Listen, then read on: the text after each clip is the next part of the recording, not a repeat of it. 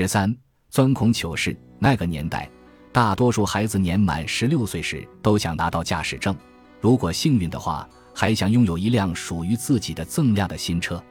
我没有那么喜欢车，但确实想要一件闪闪发亮的新玩意——刚上市的牧田充电式无绳电钻。也许在它之前，市面上也有过其他无绳电钻，但在我眼中，它是第一款真正有价值的无绳电钻。我告诉父母，这就是我想要的生日礼物。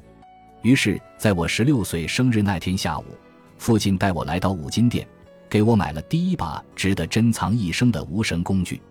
那把牧田电钻陪伴了我近二十年，使用它就像变魔术一样神奇。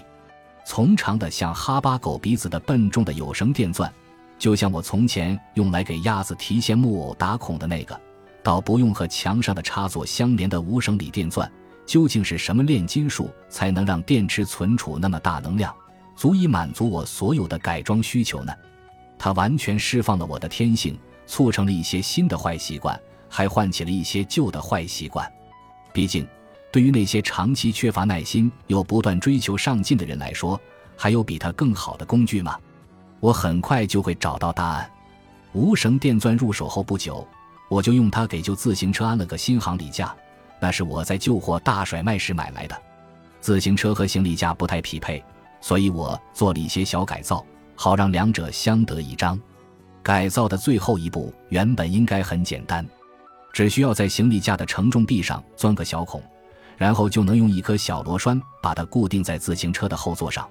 问题在于，我已经把行李架的一部分跟座管连在了一起，所以没法利用杠杆原理。在平坦的工作台上给金属臂打孔，于是我决定将金属臂悬在半空中钻孔。请想象一下，用小刀给苹果去核，但不是把苹果按在案板上，而是用一只手托着它。你也可以这么做，但很可能会弄得一团糟。这还不算刀子滑落时割破你手掌所流的血。如果放到现在，我会把行李架从座管上取下来，牢牢固定在工作台上。然后以正确的方式钻孔，但当时我有点进退维谷。那时是暑期，我在打一份帮餐厅收拾桌子的短工，已经快迟到了。我需要骑车去上班，但不把行李架完全固定在车架上，车就没法骑。所以我当时很着急。再者，说实话，我手持全新的牧田电钻，觉得自己特拽特拉风。我想，我完全可以躺在工作间的地板上。一只手握住后轮，把自行车稳稳固定住；另一只手迅速钻出需要的小孔。当然，这并不是最理想的姿势。没错，我或许是从下往上钻孔，而且角度偏得要命。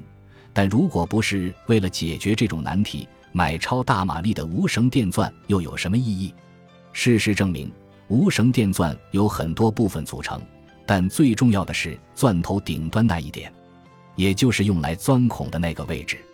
当我还是一个缺乏耐心的十六岁的少年时，我完全没有意识到这一事实。不过，我很快就见识到了想当然的后果。我姿势别扭地躺在地板上，用一只手撑起自行车，车子摇摇欲坠。